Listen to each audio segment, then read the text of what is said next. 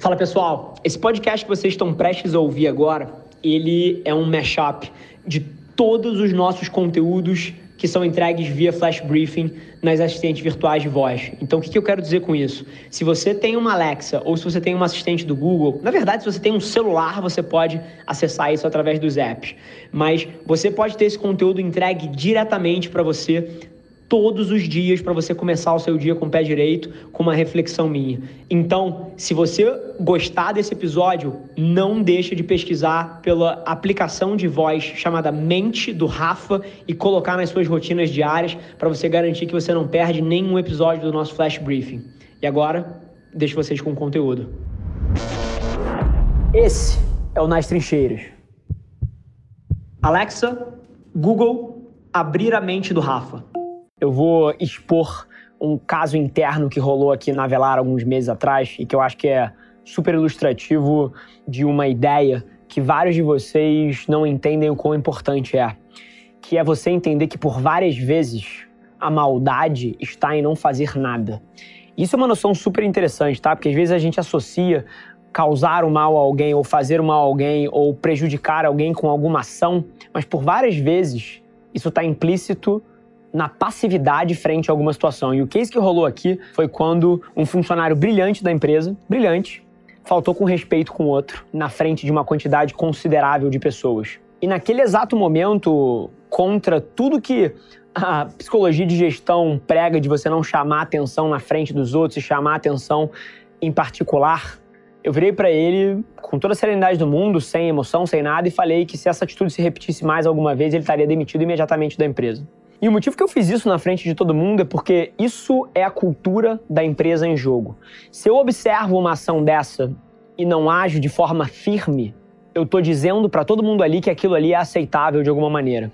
E isso é um paralelo corporativo de uma situação que pode se repetir em vários lugares de outras formas, tá? Isso acontece quando você vê uma injustiça com alguém e você não faz nada. Isso acontece quando você sabe de alguém que está prejudicando outra pessoa ativamente e você não age. Então, por várias vezes, a injustiça reside no ato de não fazer nada e não necessariamente em uma ação.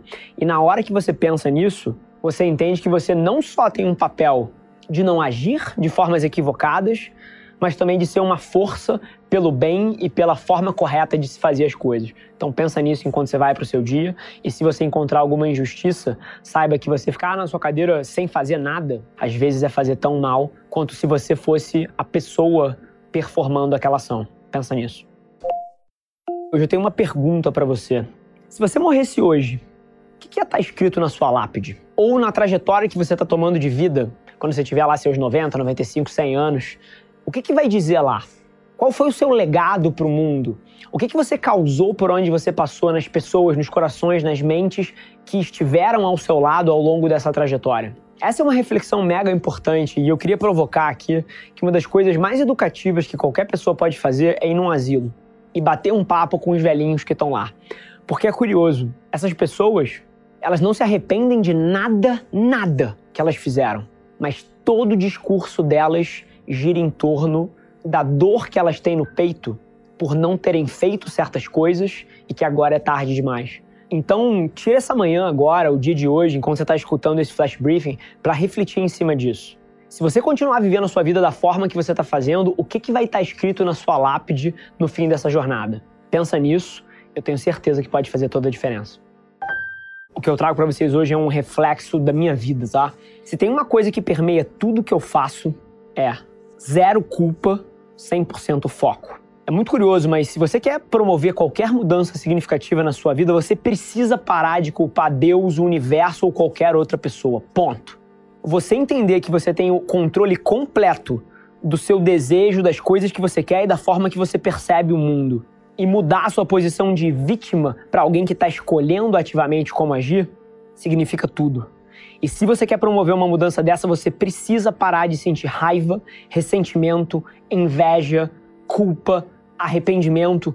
Todos esses sentimentos são nocivos para qualquer pessoa que quer evoluir. E é curioso, tá? Acho que vocês sabem, eu sou apaixonado por história e a história do Nelson Mandela, eu acho que. Eu nunca falei sobre isso dessa forma, mas ela inspira em tantos graus. O cara ficou preso 27 anos cagando e mijando num balde, podendo receber uma visita só por ano durante, sei lá, 20, 30 minutos, não lembro o tempo exato, mas era um negócio ridículo, era uma vez por ano. Independente da circunstância que ele estava, ele encontrava formas de exercer a sua vontade no mundo dentro do que era possível e ele não se confundia com o que estava fora do controle dele. E é isso que fez ele ser o ícone que ele foi para tanta gente. É uma pessoa que entende perfeitamente o que está no controle dele e o que não está e faz o melhor com o que ele tem na mão, com quem ele é e onde ele está. E assim, a provocação aqui, eu não quero que você seja um mártir ou eu acredito que você possa ser o próximo Nelson Mandela. A gente vive em outros tempos. Mas seja a sua versão disso. E entenda que qualquer coisa que aconteça hoje no seu dia, você pode sim mudar a sua perspectiva para o que está no seu controle e tomar decisões em cima disso. E isso faz toda a diferença. Eu queria tentar te provar que qualquer coisa pode ser uma vantagem. Qualquer coisa. Assim, eu não sei o quanto de perspectiva você consegue ter, mas eu vou tentar ser o mais claro possível. Que não importa se você nasceu numa família rica, que mora no Itaim ou na quadra da praia no Rio de Janeiro. Não importa se o seu pai era alcoólatra e a família morava na Zona Leste numa favela. Assim, literalmente não importa. Qualquer coisa que tenha acontecido ou de onde você tenha vindo pode ser uma vantagem. Se você nasceu numa família desprivilegiada de recurso financeiro, por exemplo, eu te garanto, eu te garanto que você vai ter muito mais garra dentro de você do que um moleque que cresceu com todos os confortos e por conta disso cresceu soft, cresceu mole e cresceu sem vigor frente à vida. Ao mesmo tempo, se você nasceu numa família privilegiada, você tem contatos e conexões que podem te abrir portas e cortar certos caminhos, sim. E assim, eu poderia continuar aqui dando diversos exemplos de adversidades, um pai alcoólatra, uma mãe ausente ou qualquer outra versão disso, mas para cada versão dessa que você diz que isso é uma vulnerabilidade que te atrapalha, eu aponto 197 histórias de sucesso de pessoas que construíram as suas vidas em cima dessas pedras. Então, assim, no dia de hoje, ao invés de se sentir uma vítima da vida, entenda que o que quer que tenha acontecido com você pode ser uma vantagem. E a hora que você flipa esse switch e que você entende isso, você começa a andar para frente. Acredite, eu tive várias dessas na minha vida e eu não me arrependo um segundo ou projeto uma vontade que a minha vida poderia ter sido diferente, quanto isso seria bom. Tudo que acontece na minha vida, bom ou ruim, é uma alavanca para eu chegar onde eu quero e a hora que você entende isso, tudo começa a mudar vai lá e começa a reentender algumas coisas que você tem na sua vida, porque elas são forças e não fraquezas. Corrida nenhuma é ganha nos primeiros 100 metros, mas eu te aponto milhares que foram perdidas na primeira curva. E é curioso, tá?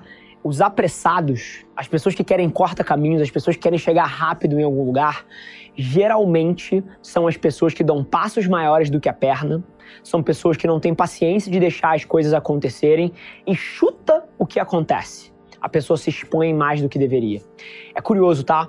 Por várias vezes, quando eu tô dando palestras ou quando eu tô falando, as pessoas me perguntam, Rafa, qual é o seu maior erro? E assim, não me entenda errado, tá? Eu erro dezenas de vezes todos os dias.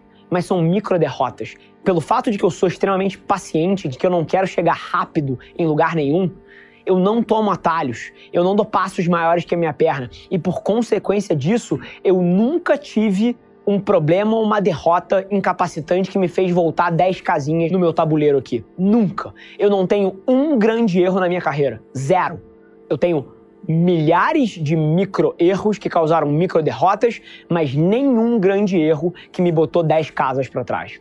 Então, assim, eu vou te dar uma visão quase que anárquica em relação à gestão de risco. Você quer gerir risco? Você quer reduzir risco? Paciência. Paciência é o maior fator de redução de risco que existe. O quão mais paciente você for frente a onde você quer chegar, você pode ter certeza que você vai, número um, dar tempo ao tempo, sendo paciente o suficiente para deixar as coisas que demoram acontecerem no tempo delas. Número dois, você não vai fazer coisas bizarras como pegar uma dívida maluca para apostar, cara, em day trading ou comprar um curso que o cara te promete que você vai ficar milionário em uma semana. Esses atalhos são o que geralmente fodem as pessoas.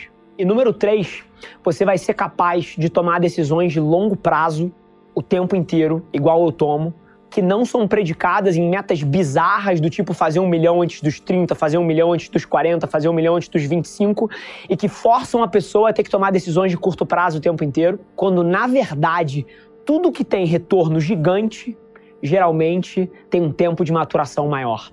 Então é curioso como as metas extremamente curtoprazistas quase que impedem as pessoas de chegarem onde elas precisam, porque 99% das coisas que mudam a sua vida levam tempo para acontecer. Então no dia de hoje eu quero que você vá pensando nisso e foca um pouco mais no longo e entende que paciência é a chave para você chegar onde você quer. Toma essa pedrada. Beijo. Não existe um momento da nossa vida onde não tem alguma coisa dura acontecendo com a gente. É por isso que chama vida, senão se fosse mole chamava pudim esse negócio aqui. E assim, brincadeiras à parte, qualquer que seja a época do ano, da vida, tem sempre alguma coisa acontecendo. Tem sempre um parente doente, uma pessoa que morreu, que a gente amava muito, um amigo que se separou, alguma coisa que a gente não antecipou que aconteceu e que está machucando os nossos sentimentos. Mas assim, se tem uma coisa que eu aprendi ao longo da vida, é a não esconder os seus sentimentos, mas sim conquistar eles. E essa mentalidade, ela muda tudo. Porque eu vejo tanta gente que tenta pagar de bravão e fingir que não tá sentindo o que tá sentindo e vai acumulando sem digerir as situações e sem ganhar até os aprendizados e a inteligência emocional que elas trazem e vai enganando e vai enganando e vai se enganando até o momento que explode essa batata quente que ninguém consegue aguentar. A abordagem correta é cada momento duro você tem que sentir. Dor mais reflexão é igual a progresso. Essa é a fórmula que guia tudo. E se você não para para digerir as situações duras que acontecem com você, e se você não para para chorar, e se você não para para doer, você não vai refletir e você não vai evoluir. Então, no dia de hoje, a minha provocação aqui, seja o que quer que seja que você está passando, é nunca se esconda dos seus sentimentos. Nunca. É mil vezes melhor conquistar o luto do que enganar ele. Pensa nisso. Esse foi mais um episódio da nossa experiência em áudio e como eu já falei, eu adoraria saber que você está gostando do que a gente está compartilhando por aqui. Então não esquece, se você está tirando valor desse conteúdo, ia significar o um mundo para mim, que você tirasse um print da sua tela, postasse no stories me marcando e aproveita para ir na sua plataforma favorita também e deixar um rating de cinco estrelas e um comentário lá, ajudando a gente a construir essa comunidade tão vibrante que move o Brasil para frente através do empreendedorismo e que fala desse Brasil que dá certo. É um prazer ter vocês comigo e a gente se vê no próximo episódio do podcast.